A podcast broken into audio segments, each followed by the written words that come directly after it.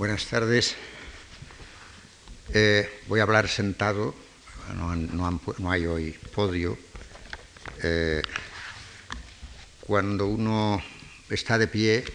de todos modos parece que esté en una tribuna. Cuando uno está sentado, eh, está alto, no, no, es un ágora donde se pudiera hablar en circunferencia o uno dentro de la circunferencia, pero a, a mí me gusta hablar como si estuviera justamente ahí entre ustedes, pero si hablara donde están ustedes, eh, sería más difícil que ustedes pudieran oír y que yo les pudiera ver a todos. La ventaja de hablar de pie, aquí estoy sentado y también puedo ver, es que de pronto uno cree que está diciendo algo que puede ser interesante, por ciertas caras se da cuenta que no es tan interesante y entonces puede cambiar, etcétera, pero es eso lo que a veces alarga más de lo que uno había pensado eh, la conferencia. Hoy lo he medido y a los que estaban el día anterior les pido perdón por, yo dije, los 10 minutos que me había pesado, pero uno de las amigas que estaba, y colegas, que estaba escuchando me dijo 15. Entonces les pido perdón por los 15 minutos, porque la resistencia del ser humano normal en una conferencia parece ser que es 50 minutos, la de los ingleses solo 45 en, una universidad inglesa, si uno habla más de 45 minutos, empiezan a levantarse. Hoy he, calculado y creo que serán 50 minutos, si empezamos a contar ahora. Vamos a entrar después de la introducción que hice el día anterior sobre el arte nuevo de hacer tragedia de Calderón, y como es difícil entender el tipo de tragedia o el modelo de tragedia que escribe Calderón sin tener en cuenta las posibles lecturas que Calderón hiciera de la poética aristotélica, como lo hacían los otros dramaturgos, incluido Shakespeare, desde luego, y eh, la lectura que hizo de las tragedias trágicas, sobre todo que circulaban en España, en la biblioteca del Escorial, donde se han reunido muchas de esas ediciones, hay montones de ediciones al español o al latín, y Calderón leía latín, y según un colega alemán, el profesor Flasche, eh, desgraciadamente se murió antes de terminar el trabajo, eh, Calderón leía el griego, pero hasta ahora no se ha publicado eh, toda la documentación que había recogido el, profesor Hans Flasche. hoy podemos pues pasar a la vida de sueño, para ocuparnos de la vida de sueño pero sin olvidar ese arte nuevo de hacer tragedia de Calderón.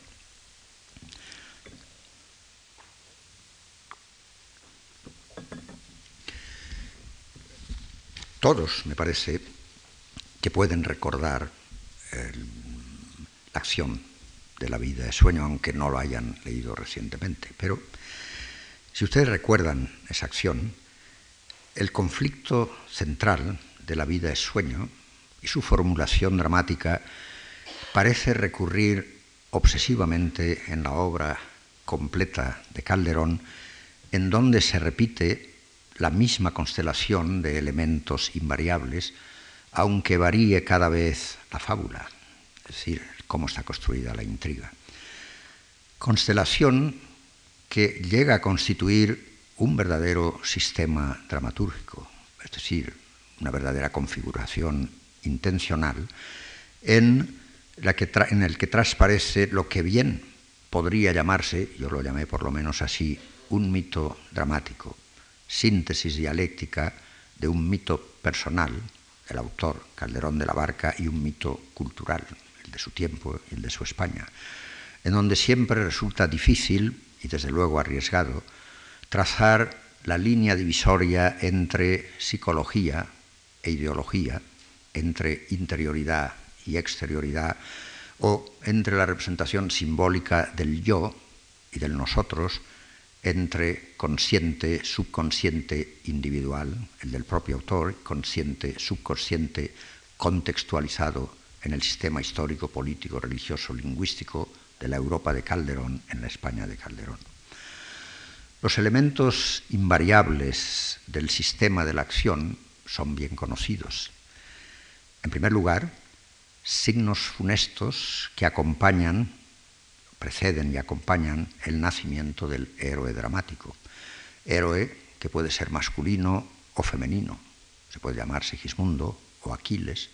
como en el monstruo de los jardines, o Perseo, como en las fortunas de Andrómeda y Perseo, o Narciso, como Eco y Narciso, o Heraclio Leonido, en la vida todo es verdad y todo mentira, o Semiramis, la hija del aire, Rosarda, los tres afectos de amor, Climene, en Apolo y Climene, Irene, en una de las primeras obras de Calderón, algunos niegan que sea de Calderón, pero yo creo que lo es, las tres cadenas del demonio. El segundo de esos elementos es la violencia cósmica que remite a una violencia original actualizada en el parto o con la muerte de la madre al dar a luz, en cuyo caso la fórmula emblemática reiterada es siempre la de la víbora humana que mata a quien da la vida. La víbora humana es el hijo que mata a la madre en el parto. El tercer elemento es el encerramiento o el confinamiento de la criatura recién nacida, o muy niña, como prevención y remedio a los males asociados al nuevo ser. El cuarto elemento es el aislamiento y el ostracismo en el sentido de, griego de la palabra, es decir, ser eliminado de la sociedad civil, el aislamiento y ostracismo del infante encerrado en una cueva, en una torre, en un jardín o en un espacio salvaje, alejado de la civilización, decretados siempre espacios tabú por el poder, al que nadie puede acceder bajo pena de muerte y del que nadie puede salir. El quinto elemento es siempre, en todos esos dramas de Calderón, el lamento y la desesperación del prisionero de ambos sexos, ignorante de la culpa, de la culpa que le tiene aprisionado. El sexto elemento es la liberación del preso por quien lo mandó encerrar o por otro extraño que puede pagar con la vida, como en la, hija del aire, por ejemplo. El séptimo es el cumplimiento final, literal o simbólicamente, de los hados anunciados. E igualmente la oposición en largos parlamentos paralelos entre el discurso de la víctima, que siempre está centrado en la libertad, y el discurso del poder, que siempre está centrado en el destino. Por último, como eje semántico de toda la construcción, la ironía trágica estribada dramáticamente en el seno de la dialéctica entre opacidad y transparencia, opacidad para los personajes, transparencia para los espectadores, o a la inversa, de la red de signos implantados por el trabajo de dramaturgia del autor, es decir, de construcción intencional de esa acción. Aunque lo significativo, como es lógico, no sea cada elemento en sí separado de los otros, sino el sistema de relaciones entre todos ellos y sus diversas combinaciones estructurales concretadas en la organización de la acción, nos importa solo, como muy breve introducción al sistema calderoniano, destacar las diferencias específicas que distinguen al rey Basilio del resto de sus homólogos en el sistema, diferencias que me voy a limitar a enumerar muy brevemente, muy sucintamente, centrándolas en el tema fundamental, que es el tema de la exposición del recién nacido por uno de sus progenitores y en sus variantes. Primero, el rey Basilio, rey y padre, es el único progenitor, padre o madre, que mantiene a su progenitura en la ignorancia de su identidad y de la razón del encerramiento. Segismundo es mantenido, ustedes recuerdan, en total desconocimiento de su origen y de su culpa, a diferencia de sus homólogos Aquiles o Narciso o Rosarda o Climene o Irene o Semiramis, que saben quiénes son, es decir, a quién deben el ser, aunque no todos sepan la causa del crimen o de la culpa de su prisión. Segundo, como consecuencia de lo anterior, Basilio es también el único progenitor que se ha mantenido totalmente alejado del hijo, sin mantener con él ningún contacto. Por lo menos el texto no nos lo indica, no nos lo hace suponer. Los demás progenitores o viven con el, con el hijo, Tetis y Liríope, las madres, compartiendo su soledad y aislamiento, o visitan frecuentemente a la hija, en el caso de que es la hija, y cuidan de su bienestar físico, como Seleuco, Admeto, Polemón, otros padres y figuras del poder, con una clara oposición, oposición en la que no voy a entrar, pero que sería interesante tratar en otra conferencia, entre las madres y los padres calderonianos. En tercer lugar, tercer elemento, eh, en tercer lugar, ninguno de los hijos sufre tan rigurosamente su prisión como Segismundo, único que aparece cargado de cadenas, a la privación de libertad que comparte con los demás, aunque en condiciones de mayor dureza, se aúna en él la privación del amor paterno que no falta en los demás, con la excepción de Semiramis, que no tiene padres.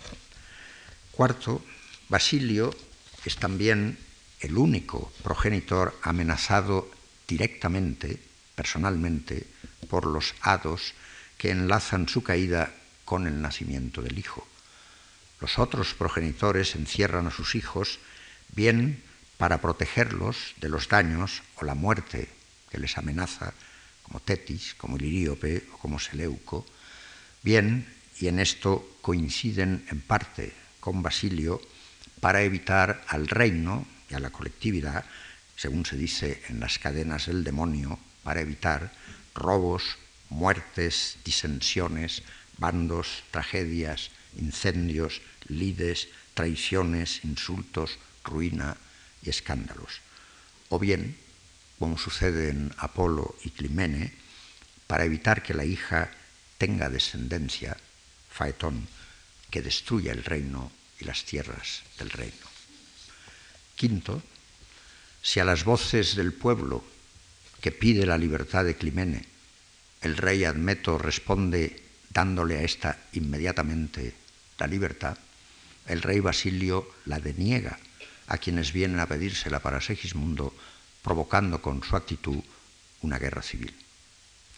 Y sexta y última de las eh, cosas que distingue a Basilio de todos los demás progenitores, a diferencia de los otros padres o madres, con la excepción de Seleuco y solamente en parte de Admeto, se dan juntos en Basilio el poder y la ciencia, repartidos en los otros dramas en dos personajes distintos. Entremos, pues, después de esta introducción general, cómo el tema se repite en otros muchos dramas de Calderón y las diferencias en cuanto al tema de la exposición,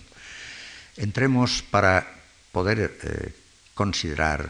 la vida es sueño, la lectura dramatúrgica de la vida es sueño, como arte nuevo de hacer tragedia, eh, teniendo en cuenta los espacios en donde la acción de la vida es sueño transcurre, puesto que no se entiende ni puede entenderse en el teatro una acción que no ocurra en un espacio, pero los espacios son espacios marcados. Ustedes recordarán, esos tres espacios son la torre, el palacio y el campo de batalla. En el acto 1 y 2, el espacio de la torre y el espacio del palacio guardan entre sí una relación de simetría y oposición rota en el acto 3 por el nuevo espacio del campo de batalla. Este último espacio aparece para solventar por la violencia de la guerra lo que no ha podido resolverse al fracasar la comunicación verbal. El espacio de la torre y el espacio de palacio, irreconciliables entre sí y en permanente conflicto, tendrán que ser desplazados por el espacio de la lucha y del enfrentamiento armado abierto. En el acto 1, en el espacio de la torre, cuya prioridad en la acción no es accidental o no significativa, sino que va a marcar su recepción, es el espacio del prisionero, es decir, del despojado de su libertad y de su identidad, o si quieren ustedes para expresarlo en el lenguaje mítico del texto al que después volveremos, es el espacio del monstruo. En oposición a ese primer espacio, accedemos al de palacio, que es el espacio del rey, responsable de la prisión del hombre en la torre, al que va a identificar como hijo único y príncipe heredero, pero después de que el espectador se ha puesto en contacto con el espacio de la torre, y además será también el intérprete del significado de la prisión. La precedencia, precisamente, del espacio de la torre respecto del espacio del palacio en la acción de la vida sueño,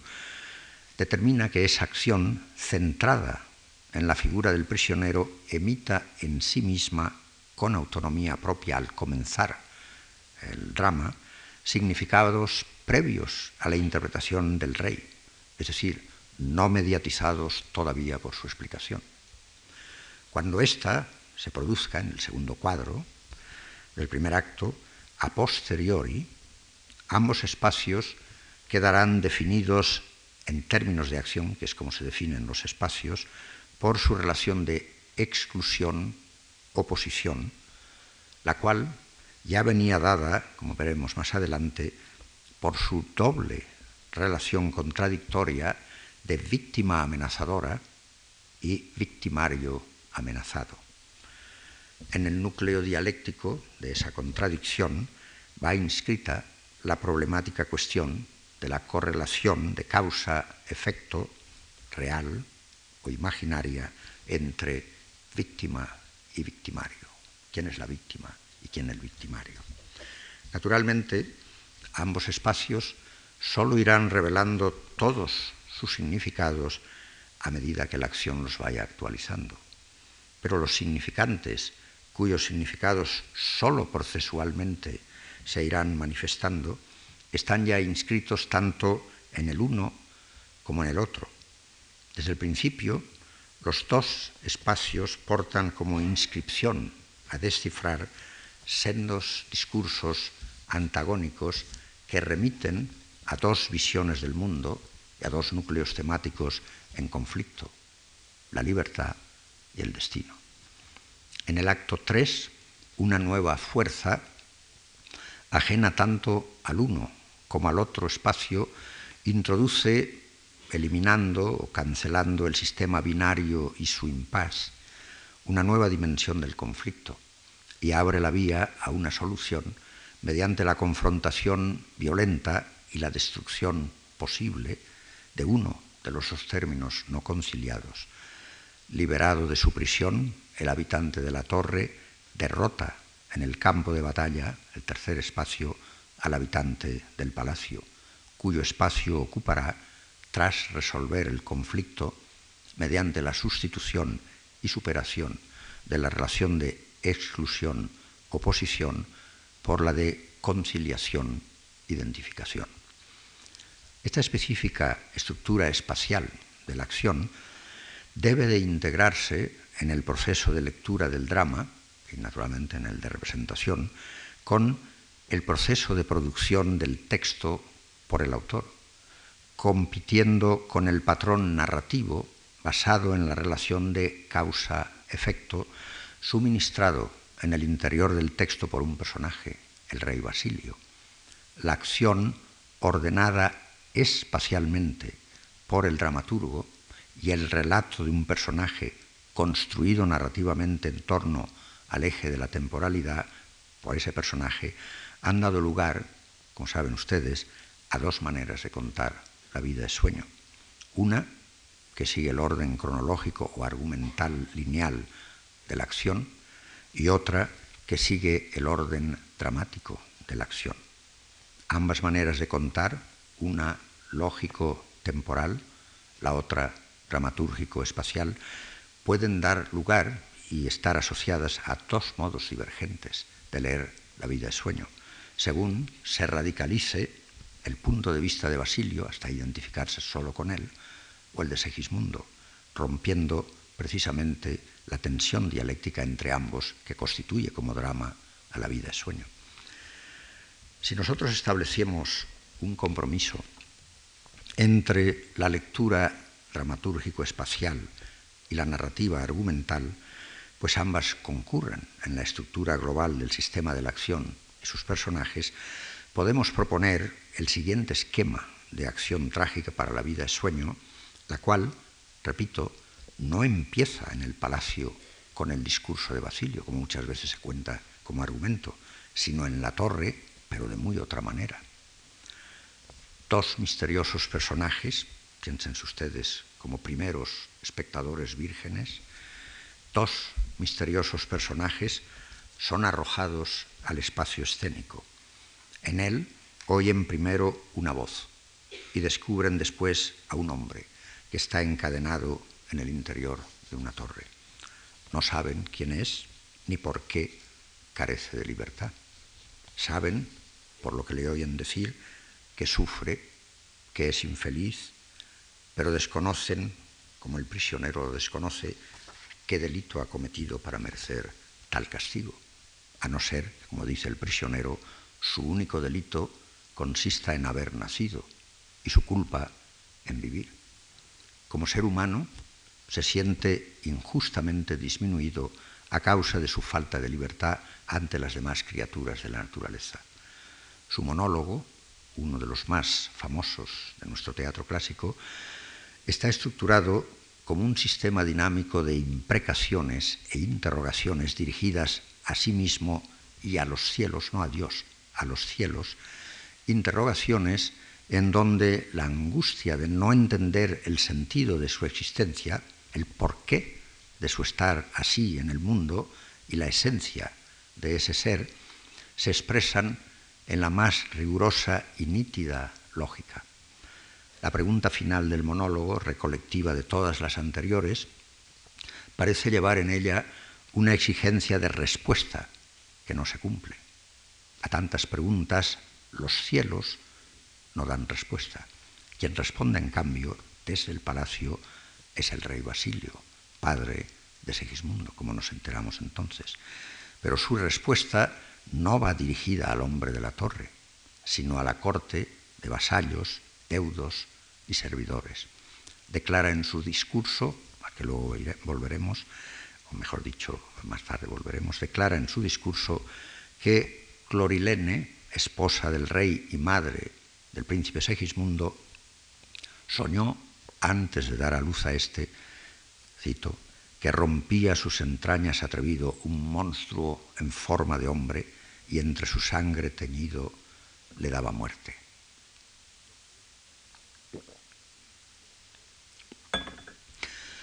Lo que, según Basilio, vio en sueños, pues que la mujer no nos lo dice, es, el, es Basilio, lo que según Basilio vio en sueños se cumplió. Segismundo, al nacer, dio muerte a su madre.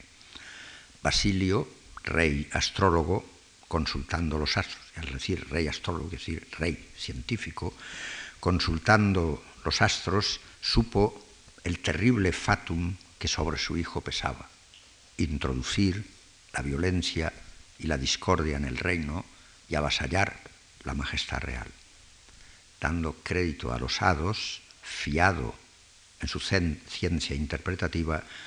determinó encerrar al hijo desde el nacimiento, pues en Basilio concurrían dos poderes que no suelen darse juntos, el político y el científico. Si las preguntas de Segismundo en la torre espacio de la víctima, giraban en torno a un eje, la libertad, ¿por qué yo no tengo más libertad?, etc., la respuesta de Basilio en el palacio, espacio del poder, está estribada en otro distinto, el destino, los hados. Libertad y destino serán los polos del eje trágico de la acción. Si el rey Basilio cree en el destino, parece creer también en teoría, en la libertad.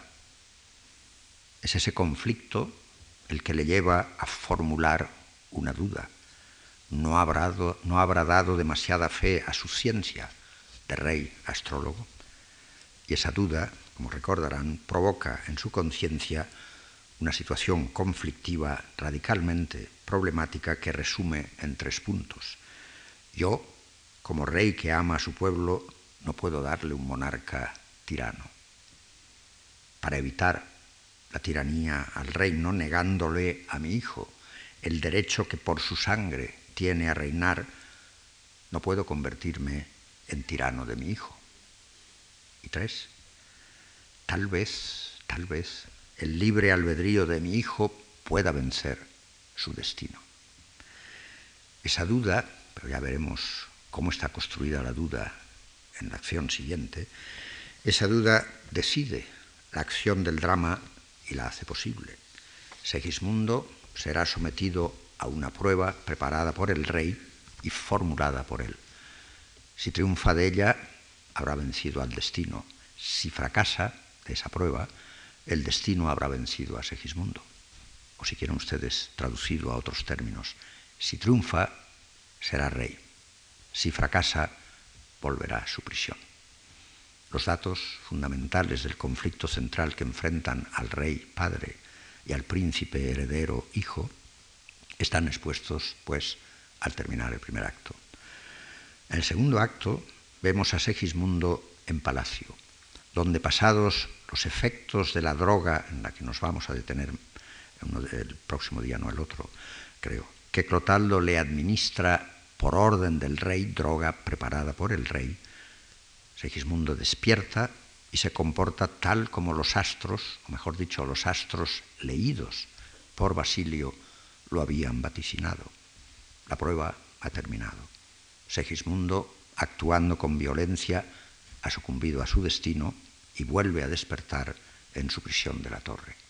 Basilio piensa que tuvo razón al creer en los hados, que tuvo razón al encerrar a Segismundo, que tiene razón al volverlo a encerrar para siempre. En el acto tercero tiene lugar la jugada definitiva.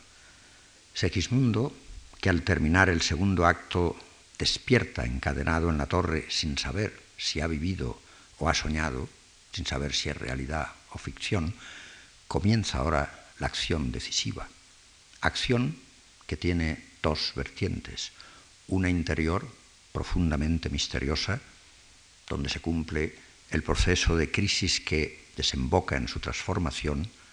ya nos detendremos en ella, y otra exterior, simultánea a la primera, en donde, liberado de la torre por el pueblo en armas, confronta al rey, su padre, en el campo de, batalla. Basilio, hasta el último minuto, cree en la fuerza ciega, insoslayable del destino cercado por las tropas de Segismundo, cuando Clotaldo le apremia a huir, responde convencido de la fatalidad del hado, ¿para qué? Y postrado a los pies del príncipe, tal como en efecto los astros lo habían vaticinado, se somete como un héroe antiguo a la fatalidad. Los astros tenían razón. Todos los caminos abiertos en la acción cuidadosamente construida por el dramaturgo, conducen a esa situación trágica. Todo se ha cumplido. El viejo rey, humillado y vencido, está a los pies de su hijo. Pero en ese momento supremo, el momento de la última tensión, según la nomenclatura de Dilthey en su esquema de la estructura de la acción trágica, momento al que en la tragedia antigua o en tragedias de Shakespeare, por ejemplo, seguía la catástrofe, en ese momento Segismundo dice, Señor, levanta. El férreo círculo de la fatalidad en su dimensión de necesidad queda roto. En ese minuto decisivo se unen, tras haberse cruzado a distintos niveles, tres de los cuatro ejes semánticos estructurales que configuran la acción de la vida es sueño, como un tenso tejido. El del conflicto libertad-destino, eje mayor dramático que funda la dimensión trágica, el metafórico de la vida es sueño y el ético del vencerse a sí mismo. Todos, pueblo y corte, reunidos por primera y última vez, antes de que caiga el telón, celebran unánimes con sus vítores el triunfo del héroe. Viva Segismundo, viva, gritan todos. El príncipe, al que sus hazañas, según el rey, coronan rey, situado en el más puro de los presentes, domina el pasado y se dispone a adentrarse en el futuro, en ese que podríamos llamar el minuto cero de su nueva existencia, Segismundo, tomando entre sus manos su destino, inicia con un acto simbólico, primero de sus gestos de rey, enviar a la torre al soldado que le sirvió para liberarse de la torre, el nuevo ciclo del poder, cuarto de los ejes que estructuran la tragedia desde el comienzo a su final. Es conveniente, pues, al emprender una vez más la lectura de la vida de sueño, aunque solo sea en estas siete lecciones, no corear identificándose con los cortesanos de palacio solamente este verso, viva el grande rey Basilio, que es lo que han hecho muchos críticos y directores que lo han montado. Entremos pues más con más despacio en ese espacio de la torre, el primero que aparece en la vida sueño. Aunque en el teatro clásico español en general en el de Calderón en particular abunden los comienzos abruptos y sorprendentes que reclaman la atención inmediata del espectador apelando a todos sus sentidos como a su imaginación, ninguno, ninguno tan rico en signos escénico, poéticos, simbólicos, funcionando a la vez activamente en distintos planos, léxico, espacial, auditivo, visual, de personaje, de vestido, como el que abre la secuencia de la torre y la acción global de la vida de sueño. La célebre, definición que del teatro y la teatralidad, especie de máquina cibernética, verdadera polifonía informacional, diera Roland Barthes, al que pertenecen estas palabras, en 1963, parece pensado para esta obertura polifénica, polifónica del drama calderoniano, pues en ella es literalmente verdad, como decía Bar, que recibimos al mismo tiempo seis o siete informaciones procedentes del decorado, de los trajes, de la iluminación, del lugar de los actores, de sus gestos, de su mímica, de sus palabras. Su misma riqueza teatral, que como espectadores procesamos simultáneamente mediante la colaboración dinámica de los sentidos de la vista y el oído con la inteligencia, la memoria y la imaginación, hace imposible, creo, para el lector, frente a la linearidad de la escritura, analizar simultáneamente la variedad puntual de los signos que el texto nos dispara al mismo tiempo. Algo fundamental se pierde al leerlo, su teatralidad que el espectador sí ve en el escenario, la cual teatralidad no es metafóricamente ni su vestido ni su piel, sino la sangre que circula en su interior, en el interior del texto, vivificándolo y dándole un sentido, el suyo, que no está en ninguna de sus partes. La primera palabra pronunciada en la vida es sueño, hipógrifo o hipogrifo, con su doble repetición de vocales y de estructuras fónicas y su interna ambigüedad semántica y ficcional,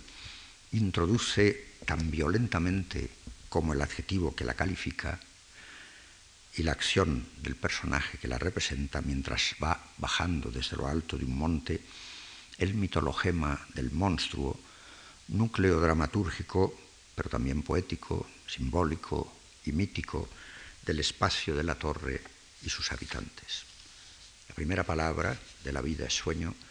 introduce como entidad léxica imaginaria al monstruo, el hipogrifo,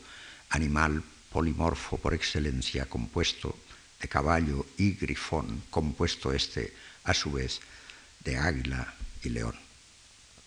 No entraré ahora en cada uno de esos compuestos. Desprovisto aquí el monstruo de todo sentido moral, de bien y mal, responde al concepto barroco de compuesto, es decir, de tensión de polaridades,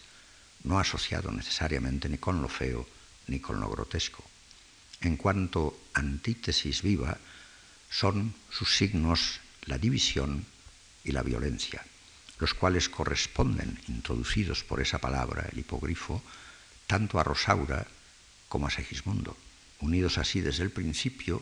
por la paradójica solidaridad inscrita en el primer vocablo del texto,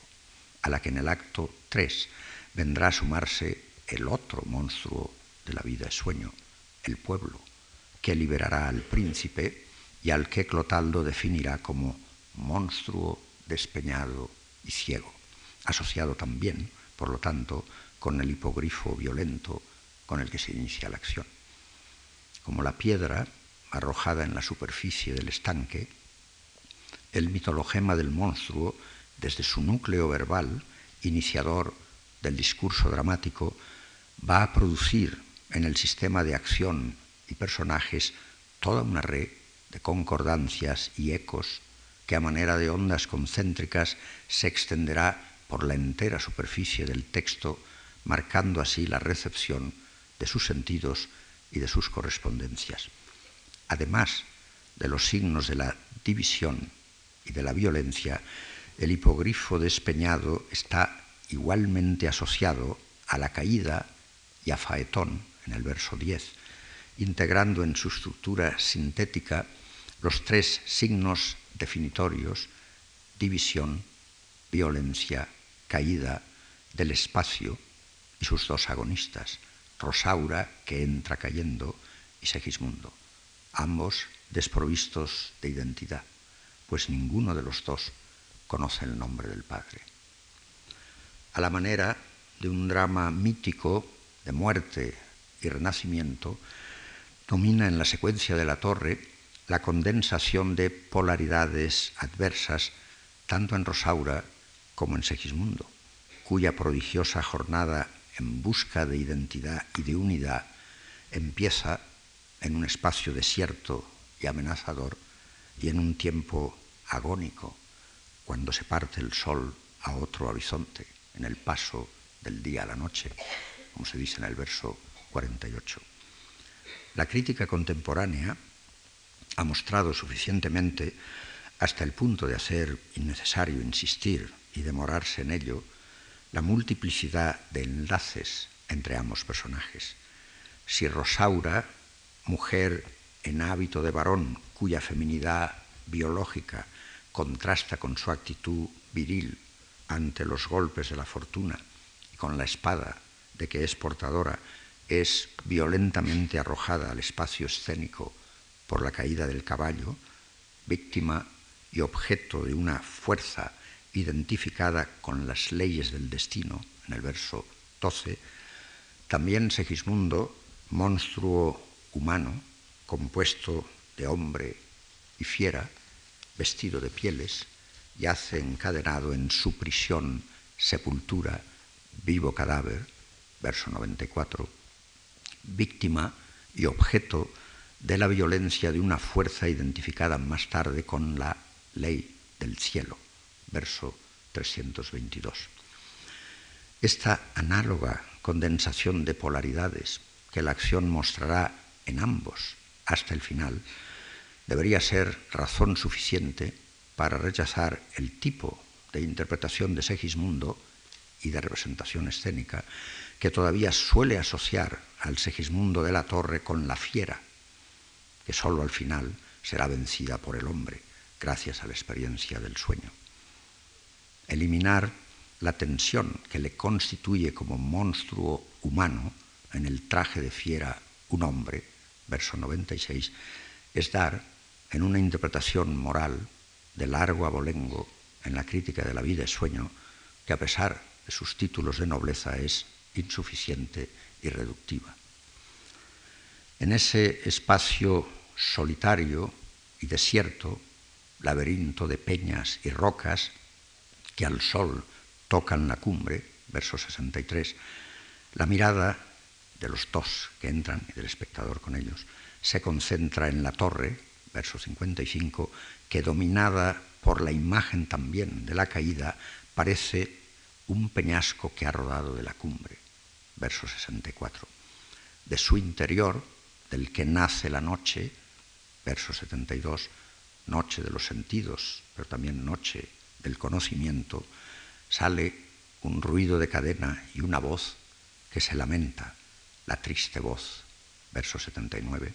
de quien en traje de fiera, en su prisión, sepultura, de prisiones cargado, nos fuerza a escuchar sus desdichas, verso 94 al 99. Esa doble eh, perdón, percepción auditiva y visual, la cual forma parte final de una secuencia dramática construida casi cinematográficamente, en la que pasamos de un plano general dinamizado por las imágenes de la caída al close-up de la boca de entrada de la torre, peñasco, prisión, sepultura, prepara a la vez que condiciona la recepción del soliloquio del prisionero desprovisto de toda marca de identidad social e individual.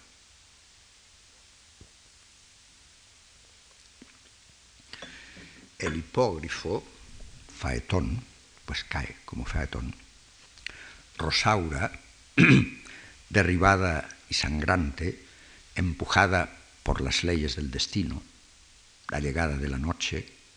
el paisaje salvaje y laberíntico, cuyas peñas y rocas se yerguen hacia el sol poniente. Poniente, la torre, asociada también con Faetón, puesto que también ha caído, despeñada también desde las alturas, y finalmente el ruido de cadenas del prisionero vestido de pieles y la voz triste que se lamenta forman, como todos pueden ustedes imaginar, todos unidos en formidable concurrencia teatral, un impresionante marco de signos para el monólogo de Segismundo, cuyo nombre nadie ha pronunciado todavía, cuya identidad e historia desconocemos, tan ignorantes de ella como los dos misteriosos personajes que lo van a escuchar, al igual que nosotros, espectadores, en la sombra, escondidos, oyendo lo que nadie hubiera debido de oír en la soledad del espacio del monstruo. ¿Quién es este? ¿Por qué se lamenta? ¿Por qué está encadenado y vestido de pieles? ¿Quién ha mandado encerrarle, encadenarle? ¿Desde cuándo está cargado de prisiones? Todas estas preguntas, para las que esperamos respuesta, no la van a tener, sin embargo, en el monólogo del hombre de la torre. El célebre monólogo de Segismundo, el primero de siete, al igual que el célebre monólogo de Hamlet, el cuarto de siete también, no da ninguna respuesta, sino que todo él, como monólogo, es la pregunta. Pregunta que se repite cuatro veces entre la imprecación a los cielos con que el monólogo comienza y la exigente interrogación con la que acaba. Pregunta cuyo eje es la libertad. Libertad que no sólo remite teológica, incluso metafísicamente, al núcleo central, central del libre albedrío tematizado por el texto mismo, sino que está enraizada en puros términos dramáticos a la situación en la que se encuentra y desde la que habla el prisionero, condicionado por sus límites, es decir, por su ignorancia, su espacio, su aislamiento, sus cadenas, su imposibilidad de saber el porqué y el cómo de su estado. Desde esa situación y en ella atrapado, pregunta por qué teniendo más alma, mejor instinto, más albedrío, más vida, tiene menos libertad que el ave, el bruto, el pez o incluso el arroyo, inferiores en naturaleza a la suya humana. Pero también por qué es tratado de distinto modo a los demás hombres, nacidos como él, pero no encadenados. ¿Qué es no lo que le une a los demás, sino lo que le separa? Esta es la pregunta capital para la que exige respuesta, además del delito de nacer que le une a los demás hombres, ¿qué otra ofensa ha cometido él contra los cielos para que estos le castiguen más? A esos cielos que le tratan así, sin dar explicación, ni justificar el exceso del castigo, ni la diferencia en el trato con respecto a los demás, pide respuesta una y otra vez, pues el monólogo, cuando lo leemos despacio, es representativo de una serie de instancias repetidas,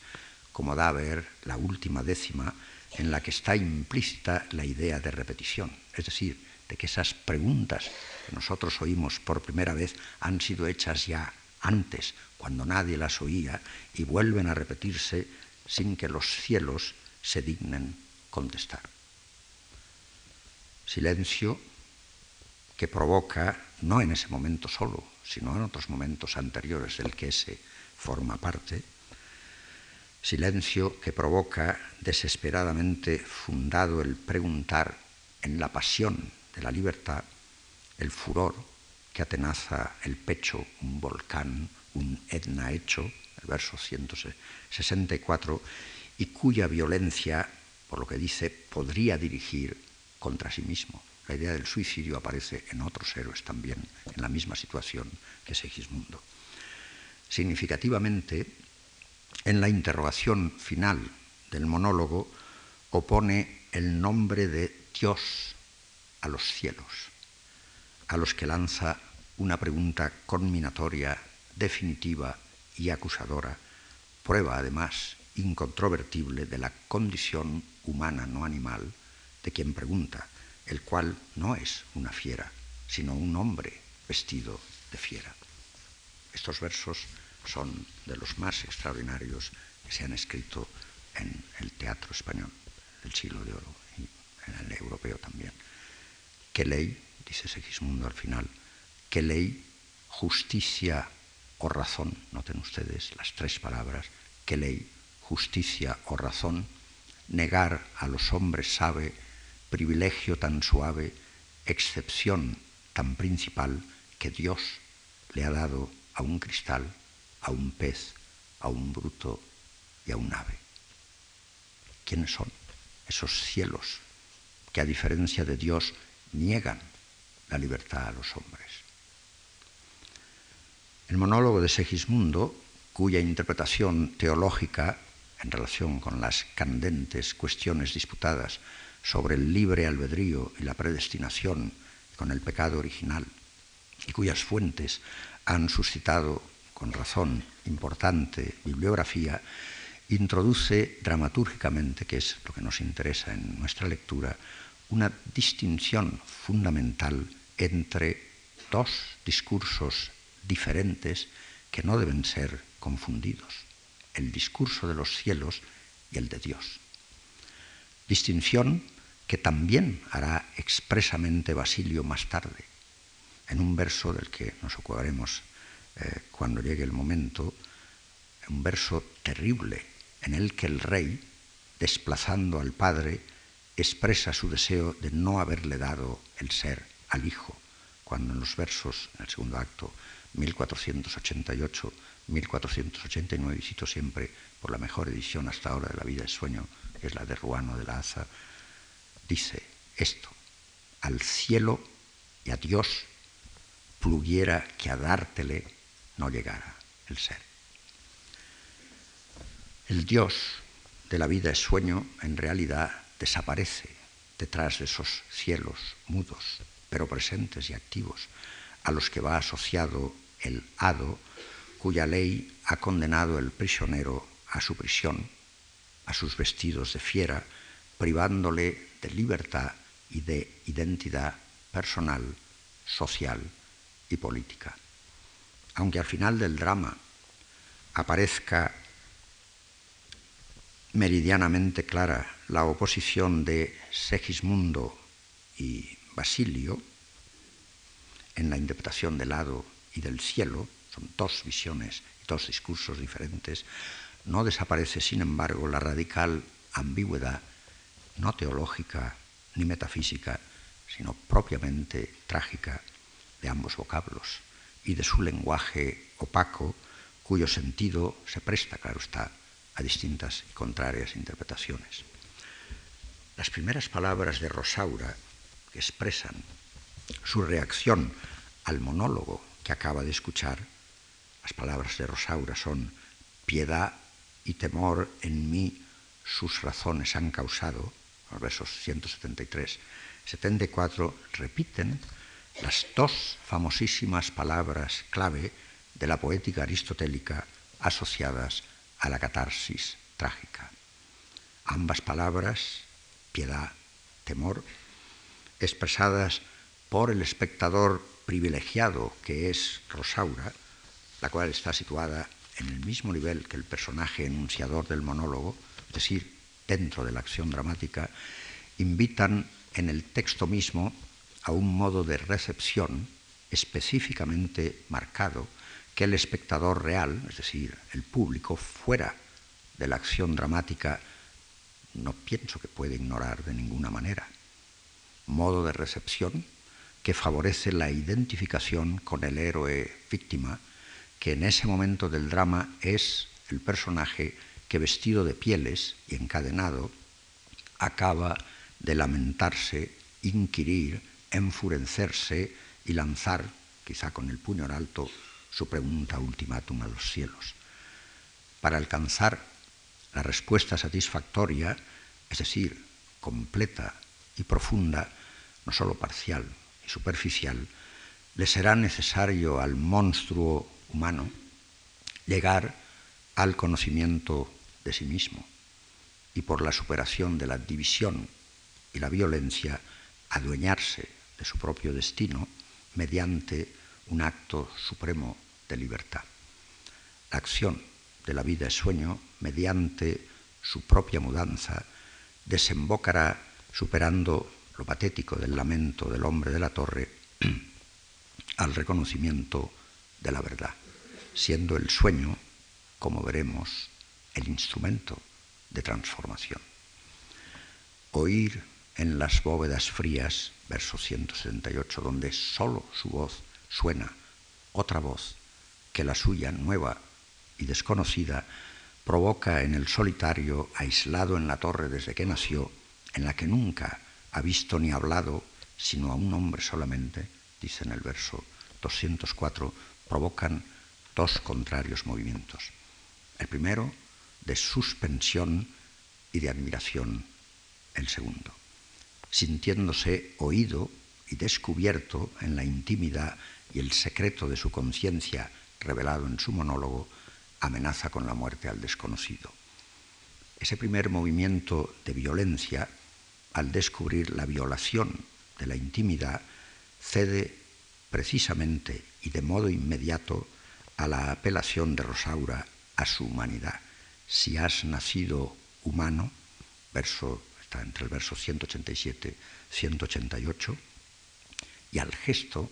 de postrarse a sus plantas gesto que será repetido al final del drama por Basilio, produciendo, pero por otras razones, como veremos, los mismos efectos. Como hace ver, pues por los ojos entra la entera acción de la vida es sueño, Segismundo, y en eso nos detendremos cuando hablemos de su estancia en el palacio, Segismundo responderá a la violencia física, verbal psicológica, política, con la violencia, pero no responderá con la violencia a la no violencia. Entender la violencia de Segismundo como respuesta a la violencia de los otros, no como propia de su naturaleza de fiera, que el texto niega desde el principio mismo, me parece decisivo para no caer en abstracciones éticas, antropológicas o teológicas que aplicadas al texto de la vida de sueño desde fuera de él, le superponen los fantasmas hermenéuticos de contextos extraños a su dramaturgia. A la apelación y al gesto de Rosaura se unen más poderosamente aún para enternecerlo, verso 190, la voz y la presencia de ese tú, tú solo, dice Segismundo en el verso 219, nunca oído ni visto antes, radicalmente otro que los brutos, las aves, los astros o su carcelero, únicos ejemplares de naturaleza humana o no que ha conocido o sentido. La voz y el cuerpo de Rosaura parecen ser más que cosa, más que objeto, signo de otra realidad nunca experimentada antes en su limitado espacio natural. El impacto formidable, verdaderamente extraordinario que ese tú, voz, cuerpo, presencia, produce en Segismundo,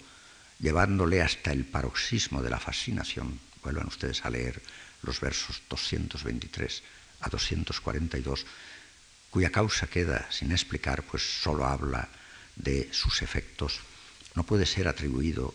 ni solo a la belleza, ni solo a la feminidad de Rosaura, vestida de hombre, aunque ambas, absolutamente nuevas para Segismundo, cuenten, claro está, en el asombro y el hambre hidrópica de ver y oír y querer seguir viendo y oyendo. Es más bien el deseo puro y limpio del tú, del otro, como tú, que a nada ni a nadie se parece, deseo que, como se dice en el texto, en el ver solos, en el ver se goza y se alimenta del ver, como Segismundo expresa admirablemente en estos versos, con cada vez que te veo, nueva admiración me das, y cuando te miro más, aún más mirarte deseo. En la versión de Zaragoza de la vida de sueño anterior a la versión que conocemos, que es la de que conocíamos y se representa que es la de Madrid, que ha sido también editada por el profesor Guano de la Aza en una edición de la Universidad de Liverpool, hay un hermoso verso que no está en la edición de Madrid, en el que Segismundo, basado en su experiencia de los otros seres humanos vistos en su encierro, es decir, su carcelero, pero también los guardas, concluye, cito, en ninguno hasta hoy hallé la perfección que hay en ti. El deseo de esa perfección, descubierta de pronto por Segismundo en otra criatura, no volverá a ser igualado en ninguna de sus experiencias posteriores, ni en ninguno de sus otros encuentros con Rosaura, con distintos vestidos y nombres,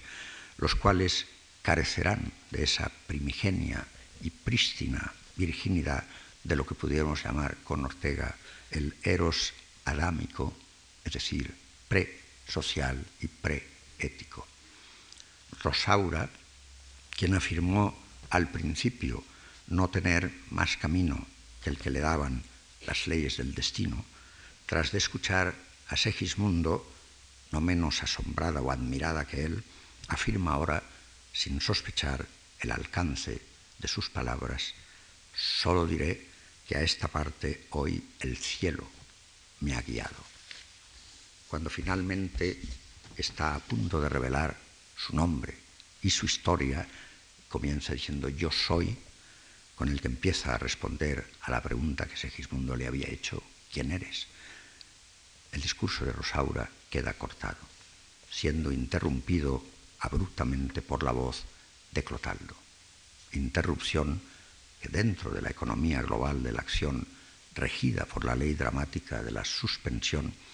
parece responder a esa sintaxis del subentendido simbólicamente proyectada como un sistema de ecos y sombras, como veremos en las otras conferencias, sobre el texto trágico en cuya trama secreta se corresponden significativamente las leyes del destino, la ley del cielo y el azar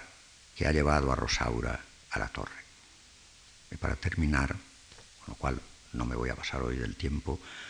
un verso calderoniano acude a la memoria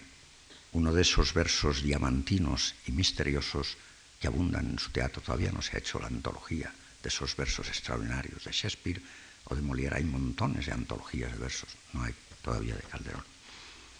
El verso es y hay que tenerlo en cuenta para la vida, sueño y otras tragedias del destino de Calderón, estudio es de los cielos el acaso, el acaso no es solo casualidad. Muchas gracias.